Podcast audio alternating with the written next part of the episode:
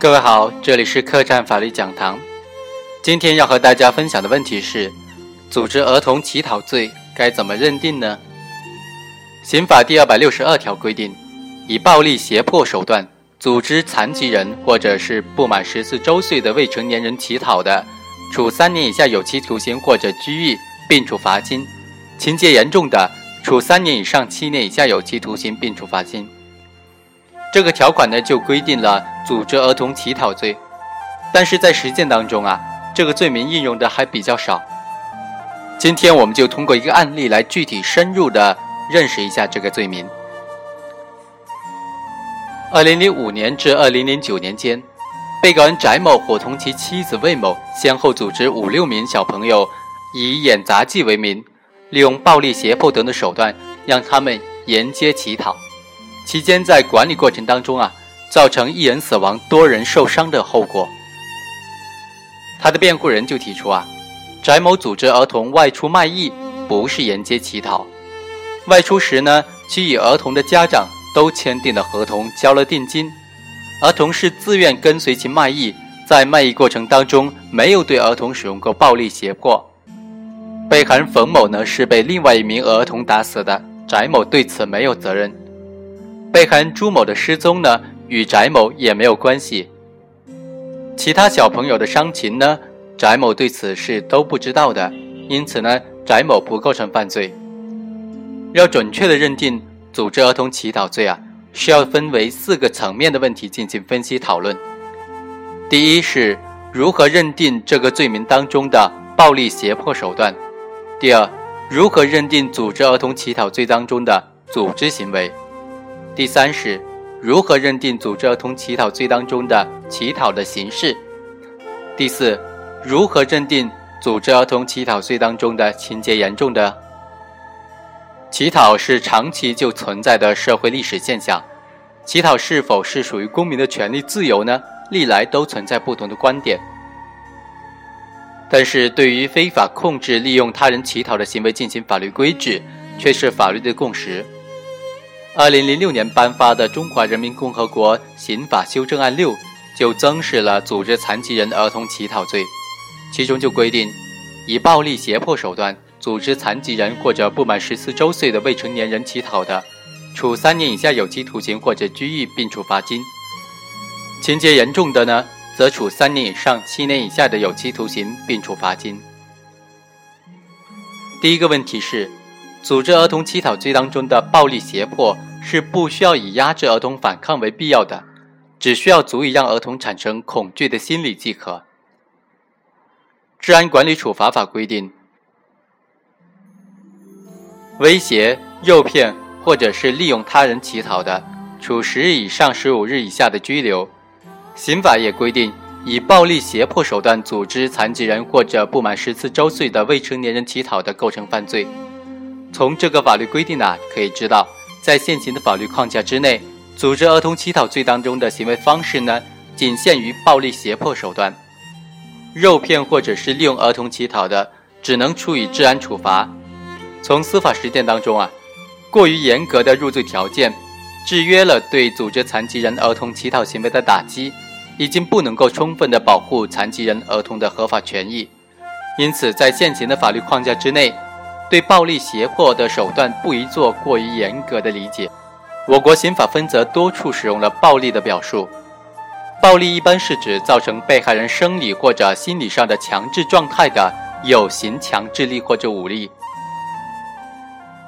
胁迫、威胁常常与暴力是同时使用的，一般是指以将要实施暴力或者其他的恶害为内容，使被害人受到精神强制的行为。从程度上讲，暴力的上限呢可以达到故意杀人的程度，其下限通常必须达到足以妨害被害人的意志自由的程度。而胁迫呢，通常是指使被害人产生恐惧的心理，并在一定程度上影响其意志自由。当前被不法分子操纵的乞讨儿童，特别是残疾的儿童啊，大多来自五个渠道，即租借的、拐骗的、购买的、收留的。实检的一些儿童被不法分子带到陌生的地区，脱离了家庭或者监护人的保护，加之生活艰难，难以独立的自理，不知道该怎么样求助，行为人往往不需要实施明显的暴力胁迫手段，或者是只要实施轻微的暴力胁迫行为，就可以轻而易举地控制这些儿童。因此，我们认为，在认定是否构成组织儿童乞讨罪当中的暴力胁迫的时候，应当充分的考虑儿童身心脆弱、容易受到伤害的特点。程度标准呢，不宜要求过高，无需达到足以压制儿童反抗的程度，只要在常人看来足以使儿童产生恐惧心理，既可以满足客观的入罪条件。一般而言呢，对儿童实施抽打、耳光、踢打等等轻微的暴力，或者是采取冻饿、凌辱、言语恐吓、精神折磨、有病不给治疗、限制人身自由、灌服精神镇定麻醉类药物等等的方式。组织儿童乞讨的，都应当是符合组织儿童乞讨罪的入罪条件的。受控乞讨的儿童多是孤儿、弃儿、残疾儿，他们远离主流社会，处于一个相对封闭的丐帮的亚社会圈子，与主流社会的交流仅仅是街面上的乞讨行为。因此，如何从证据审查的角度准确地认定暴力胁迫的手段呢？是困扰司法实践的另一个突出的问题。我们认为啊，既然刑法规定的暴力胁迫是组织儿童乞讨罪的行为方式，那么在立法没有修改之前，司法实务部门仍然要注意全面的收集、认真的审查此方面的证据。但是，对暴力胁迫这一客观要素的证明标准，不应当过于僵化，特别是在乞讨儿童有一定的辨别和表达能力的情况之下，不能够因为儿童年幼。对受到暴力胁迫的陈述可能不够全面，或者是被告人断然的否认，形成证据一对一的局面，就一概的认为暴力胁迫的证据没有达到排除合理怀疑的刑事证明的标准，而对相关的事实不予认定。在审理当中，我们认为应当对儿童进行特殊保护的政策为向导，注意通过被害儿童的陈述、证人证言等等有限的证据材料，充分的结合常识、常理、常情。对案件事实作出合理的认定，其中对于乞讨儿童被发现解救的时候，经检查身体有外伤，被灌服了精神类麻醉类的药物，或者是身体畸形状况经鉴定是外力灌服药物导致的，而组织操纵者拒不认罪或者不能做出合理解释的，也没有提供相应的依据的，就可以结合具体的案情认定是组织操纵者暴力胁迫所致。以实现对儿童最大利益的保护政策。在本案当中，被告人翟某辩称，其带儿童外出的时候，都和儿童的家长一一签订的合同，交了定金，儿童都是自愿跟随其出来卖艺的。在卖艺的过程当中，没有对儿童使用过暴力胁迫，也没有殴打过被害人任某某。其对任某某耳朵。舌头、鼻子等部位的伤情不知情，但是诸多被害人的证言呢，足以证实两个被告人采取了暴力胁迫手段组织儿童乞讨的事实。第二，组织儿童乞讨罪当中的组织，不以被组织乞讨的人员达到三人以上为入罪的条件的。组织儿童乞讨罪当中，组织对象是否达到三人以上才能认定为组织呢？司法实务部门和理论界一直存在的争议。一种观点认为，不应当将组织概念被解释成被组织的对象达到三人以上，而另外一种观点则认为呢，被组织乞讨人员必须是多人三人以上，不然就不可能称为组织了。我们认为啊，组织儿童乞讨罪当中的组织不以被组织乞讨的人员达到三人为入罪的条件。现代汉语词典对组织概念的界定呢，主要有动词和名词两种用法。作为动词呢，是指安排分散的人或者事物，使之具有一定的系统性或者是整体性，例如组织一场比赛等等。作为名词呢，组织是指由诸多的要素按照一定的方式相互的联系起来的系统，比如党团组织等等。在我国刑法规定的罪名当中啊，罪状和罪名明文的使用组织概念的罪名主要有十四个。根据对组织词性的搭配方式不同呢，大概可以分为三类：一是动词组织加名词组织的方式，例如组织领导参加恐怖组织罪，组织领导参加黑社会性质组织罪，组织利用会道门邪教组织利用迷信破坏法律实施罪。第二类呢是其他动词加名词组织的方式，如入境发展黑社会组织罪，包庇纵容黑社会性质组织罪。第三类呢是。动词的组织加活动的方式，如组织领导传销活动罪，组织残疾人儿童乞讨罪，组织未成年人进行违反治安管理活动罪，组织淫秽表演罪，组织卖淫罪，组织越狱罪，组织他人偷越国边境罪，非法组织卖血罪，强迫卖血罪，组织卖淫罪，强迫卖淫罪，组织播放淫秽音像制品罪。在这类罪名当中，组织强调的是发起、策划、指导、安排等等组织性的行为方式，对组织对象的人数呢，并不必然有限制性的要求。我们认为，在第一类和第二类的罪状当中包含的名词意义上的组织，就是由诸多要素按照一定的方式相互联系起来的系统，应当遵循对组织概念的一般文艺解释，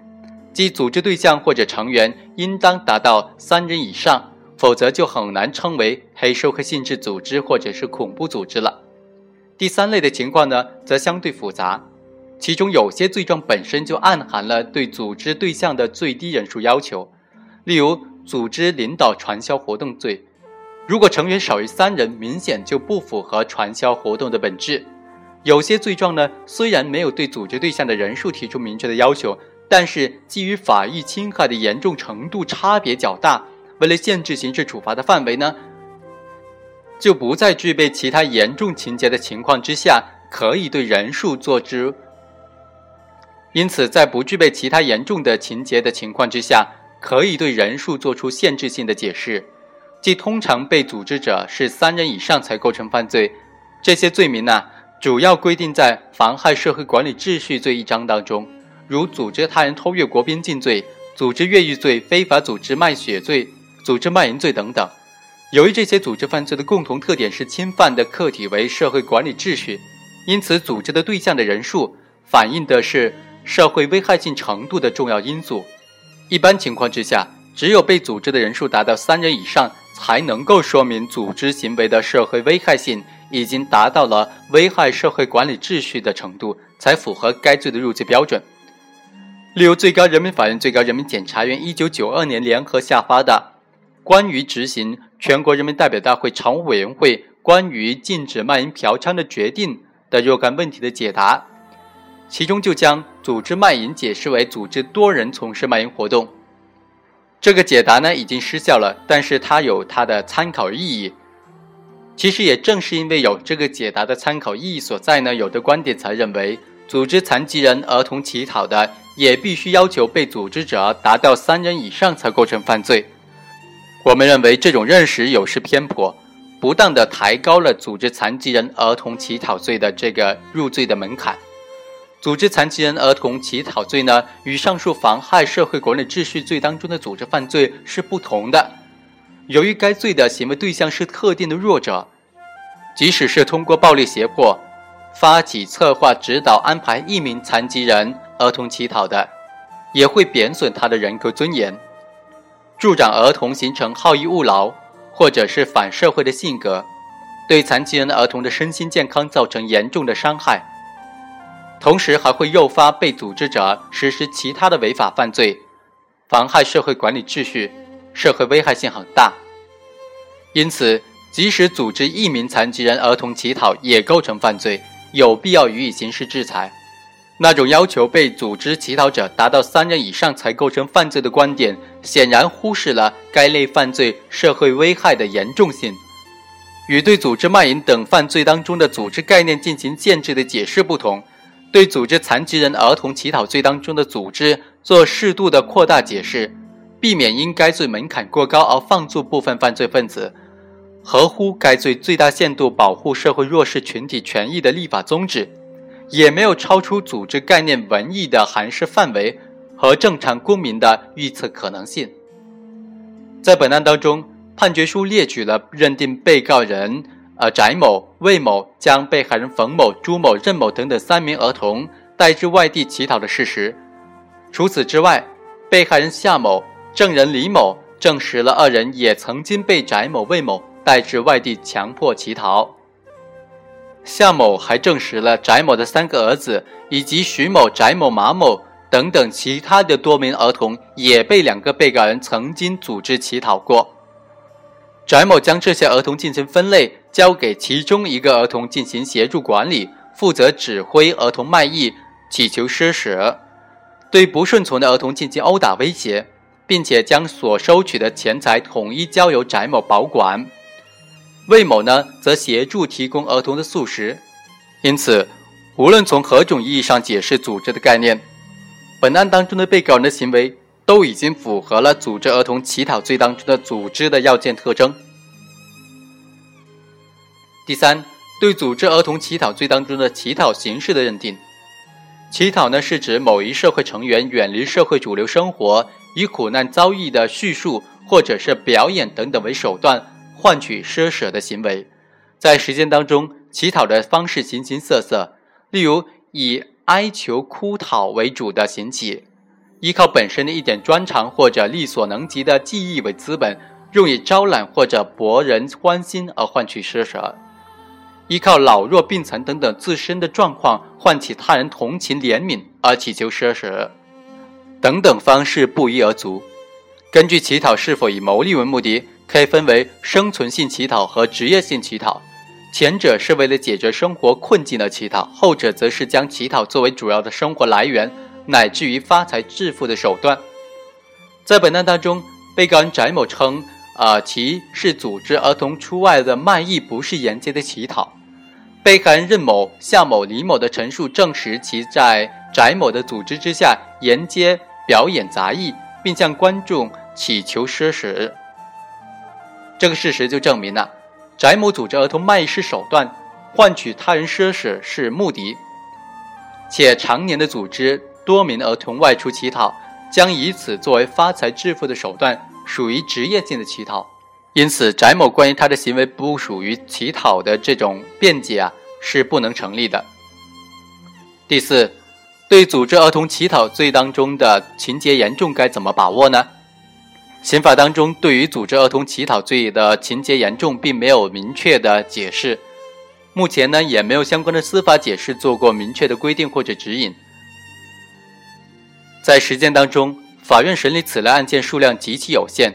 根据数量有限的生效案例呢，或者是近年来组织儿童乞讨违法犯罪的情况，我们认为组织儿童乞讨构成犯罪呢，就以下情形之一的，可以认定为情节严重。第一。组织不满六周岁的儿童一人以上，或者已满六周岁的儿童三人以上乞讨的；第二，组织儿童采取有伤风化、严重的损害儿童身心健康的方式进行乞讨的；第三，采取药物麻醉等等严重损害儿童身心健康的方式迫使其乞讨的；第四，暴力迫使儿童乞讨，导致儿童受到轻微伤的；第五。组织儿童乞讨达到一个月以上的，第六，被组织乞讨的儿童经过查证是被偷盗、拐卖、拐骗而来的，第七，遗弃所组织的儿童或者致使被组织乞讨的儿童下落不明的，第八，组织儿童乞讨期间因疏于照料看护，导致儿童营养不良达到中度以上，罹患呃严重疾病伤残或者死亡的，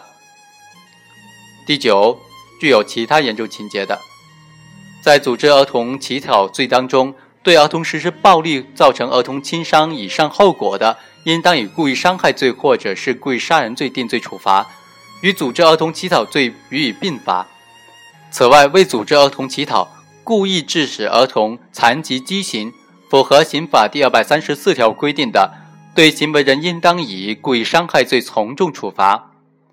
其组织儿童乞讨行为另外构成组织儿童乞讨罪的，则应当数罪并罚。本案的情节呢，无疑已经构成了情节严重了，对其加重处罚是合理的，因此法院判处有期徒刑六个月是比较恰当的。值得注意的是啊，在实践当中，监护人出于非法获利的目的，将儿童出借、出租，或者是以其他的方式，呃，交给组织乞讨者的现象也时有发生。但因组织儿童乞讨罪是要求行为人以胁迫、暴力的手段组织儿童乞讨，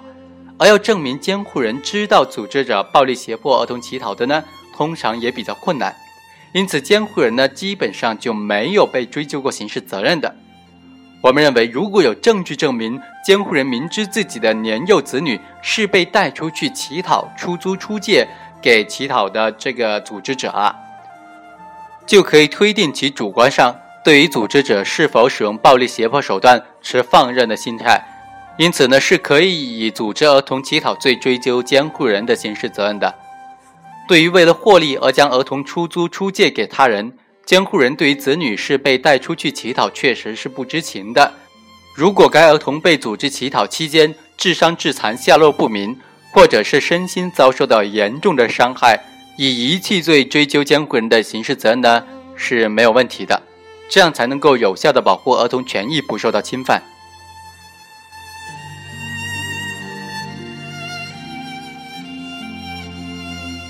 以上就是本期客栈法律讲坛的全部内容。下期再会。